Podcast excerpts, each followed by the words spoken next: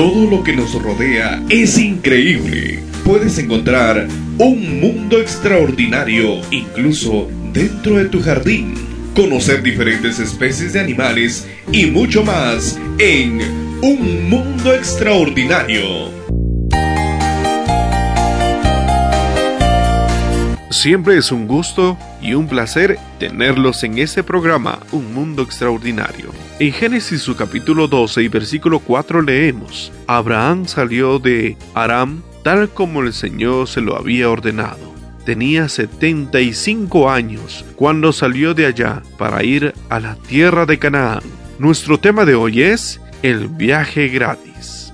Automóviles, ómnibus, aviones y navíos transportan además de personas una multitud de insectos, ácaros, hongos y bacterias ese grupo no paga pasaje y viaja siempre en secreto. El mosquito Anófeles, transmitidor de la malaria, transmitidor de la malaria, tiene 2 milímetros, pero atraviesa los continentes en los compartimientos de los equipajes de aviones y bodegas de los navíos. Por causa de eso, una persona que nunca estuvo en África puede ser víctima de esa enfermedad.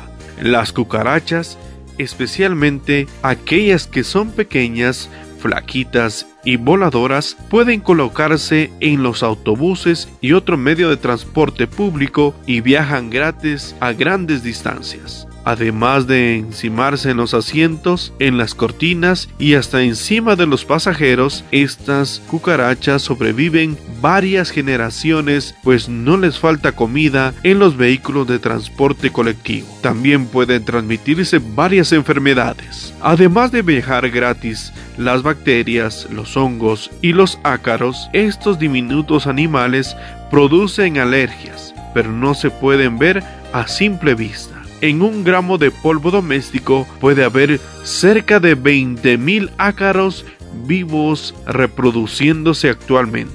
Pueden mantenerse en suspensión en el aire, pasarse de mano en mano y habitar en las calles y en las casas.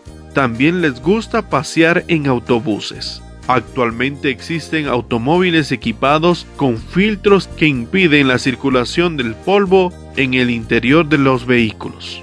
Abraham también era nómada, no tenía residencia fija. La Biblia dice que salió de su casa sin saber a dónde ir. Abraham y su familia viajaban a pie y llevaban su mudanza en los lomos de los camellos. Antes de que saliera, Dios le había dicho, con tu descendencia voy a formar una gran nación, voy a bendecirte y hacerte famoso, y serás una bendición para otros. Eso lo encontramos en Génesis, su capítulo 12 y versículo 2. Abraham confió en Dios. Él se convirtió en el patriarca de Israel y de su familia nació Jesucristo, el Salvador del mundo. Hoy todos nosotros formamos parte de la familia de Abraham, la familia de Dios. Caminemos juntos hacia el cielo.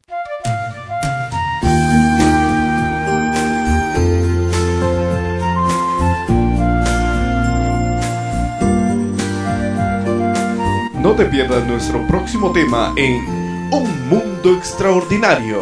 Hasta la próxima. Reflexiones matinales. Dios te bendiga.